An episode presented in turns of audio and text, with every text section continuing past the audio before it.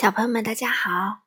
糖糖妈妈今天继续带来美国作家莱曼·弗兰克·鲍姆的《绿野仙踪》这本书的插图是由西班牙的茱莉亚·萨达所绘，马爱农翻译，云南人民出版社出版。上一章我们讲到了，他们穿过了一大片森林，还有可怕的打人树。穿过森林之后啊。是一堵高高的围墙，白白的，由白瓷砖砌成的。伐木工呢，决定做一个梯子来翻越它。他们翻过去了吗？那面是什么呢？今天我们接着读第二十章：精致的白瓷国。在伐木工用他从树林里找到的木头做梯子的间隙，多罗西决定躺下来睡一会儿。走了这么长的路，他累坏了。狮子呢，也卷起身子入睡。托托躺在他身边。稻草人注视着伐木工干活，对他说：“我真不明白这里怎么会有这道墙，也不知道它是什么东西做的。”哦，让你的大脑休息休息吧，别为这道墙操心了。”伐木工回答。等我们翻过去之后，就会知道那面是什么了。过了一会儿，梯子做好了，看上去很粗糙，但铁皮伐木工相信它很结实，完全能派得上用场。稻草人叫醒了多罗西、狮子和托托，告诉他们梯子做好了。稻草人先爬上梯子，他实在是笨手笨脚。多罗西呢？只好紧紧跟在后面，以免他从上面摔下来。稻草人的脑袋越过墙顶时，叫道：“哦，天哪！”继续往上爬，多罗西喊道。稻草人又往上爬了一些，坐在墙顶上。多罗西把头探过去，也惊叫了一声：“哦，天哪！”跟稻草人刚才一模一样。托托也上来了，立刻开始汪汪大叫。多罗西让他安静了下来。接着爬上梯子的是狮子，铁皮伐木工在最后。他们俩探过墙头一看，都立刻惊叫起来：“哦，天哪！”大家在墙头坐成一排，眼睛望着下面，看到了一幅奇特的景象。他们面前。是一片开阔地，地面那么光滑、洁白、闪闪发亮，真像是一只大盘子的底部。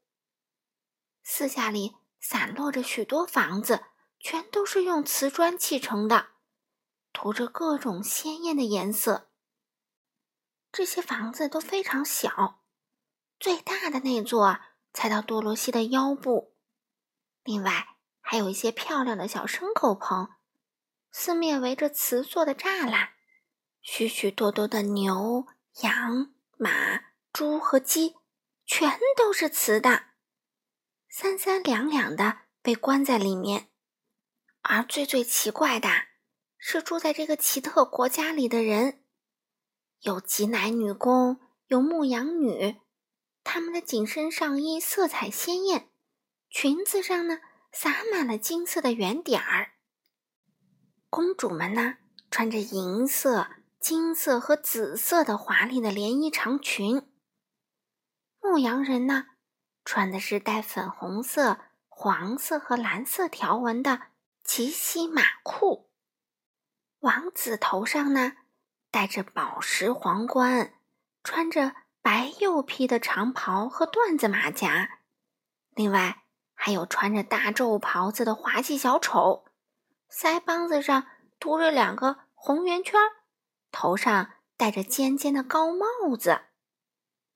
最最奇怪的是啊，这些人都是瓷做的，就连他们的衣服也是瓷的，一个个都那么小巧，最高的也只到多罗西的膝盖。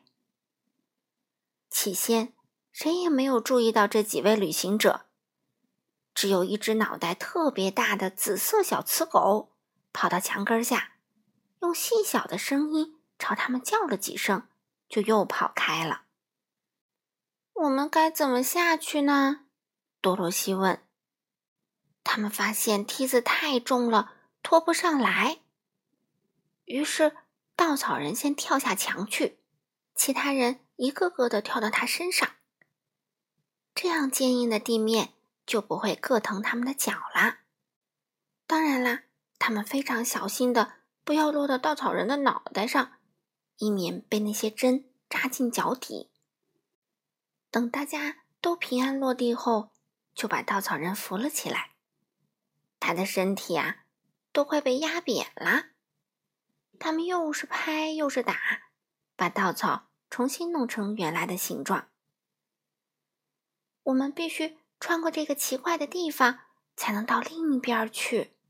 多罗西说：“我们只能一直往南走，其他的路都是不明智的。”多罗西和朋友们开始穿越慈人国。首先，他们遇到了一个雌的挤奶女工，她在给一头雌母牛挤奶。当他们走近时，母牛突然抬腿一踢，踢翻了小凳子和牛奶桶，甚至还有挤奶工。所有的这些都翻倒在瓷地面上，发出很大的声响。多罗西惊愕地看到，母牛的腿断了，牛奶桶也碎成了几片儿。可怜的雌奶女工的左胳膊肘上磕出了一道缺口。哼！挤奶女工气呼呼地喊道：“看看你们都干了些什么！我的母牛踢断了腿，我只好带它到修理铺把腿重新粘上。”你们跑到这里来吓唬我的母牛，究竟是什么意思啊？啊，非常抱歉，多罗西回答，请原谅我们吧。小巧的挤奶女工在那儿一个劲儿的生气，没有回答，板着脸捡起那条腿，领着他的母牛走开了。可怜的母牛只有三条腿了，走起路来一瘸一拐的。挤奶女工一边走。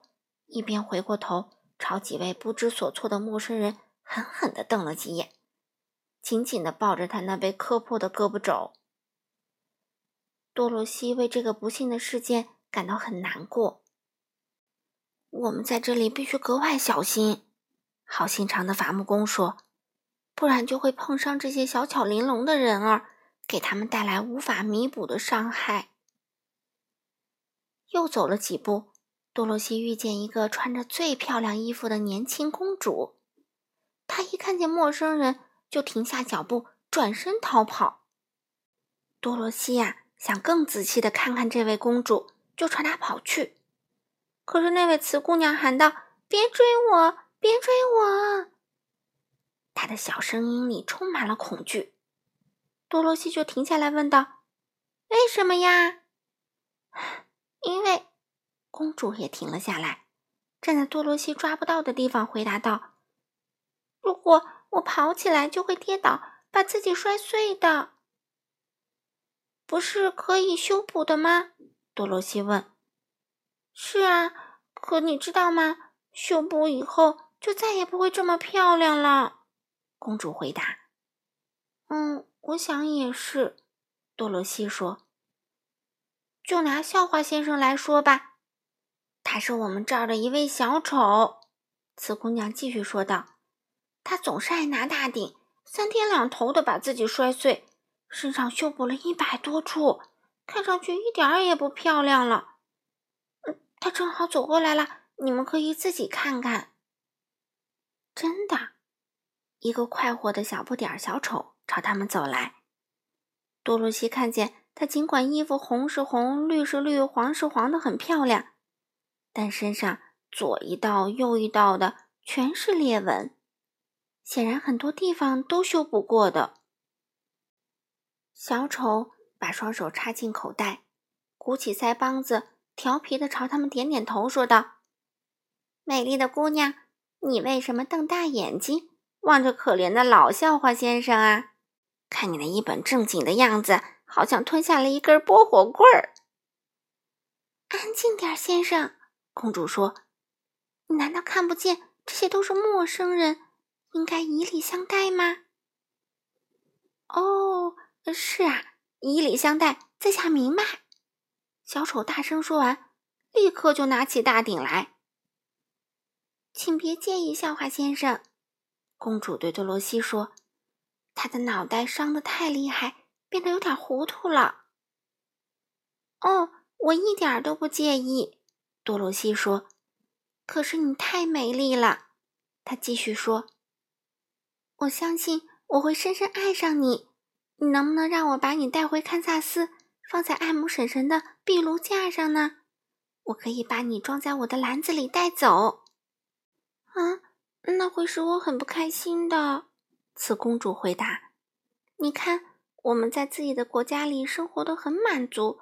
可以随心所欲的说话、走来走去。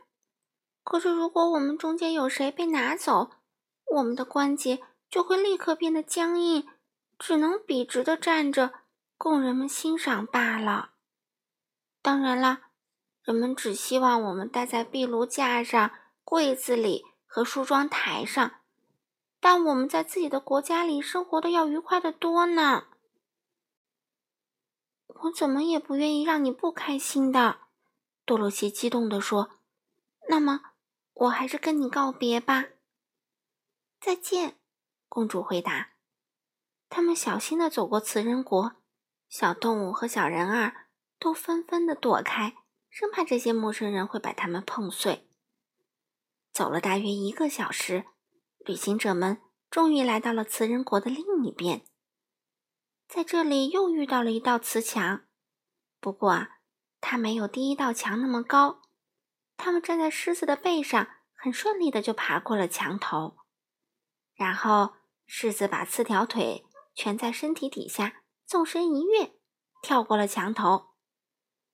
可是，它跳起来时啊，尾巴扫到了一座瓷教堂，把它打得粉碎。太糟糕了，多罗西说。但我想，我们还算走运，除了弄断了一头母牛的腿，打打碎了一座教堂外，没有给这些小人儿带来更多的伤害。他们真的是一碰就碎啊！是啊，稻草人说：“幸好我是稻草做的，不容易被损坏。看来世界上还有比做一个稻草人更倒霉的事情呢。”好了，小朋友们，今天这一章。精致的白瓷国，糖的妈妈就读到这里啦。他们穿越白瓷国之后，会到哪里呢？能不能见到南方的女巫呢？我们下次读第二十一章，狮子成了百兽之王。好了，小朋友们，我们下次再见喽。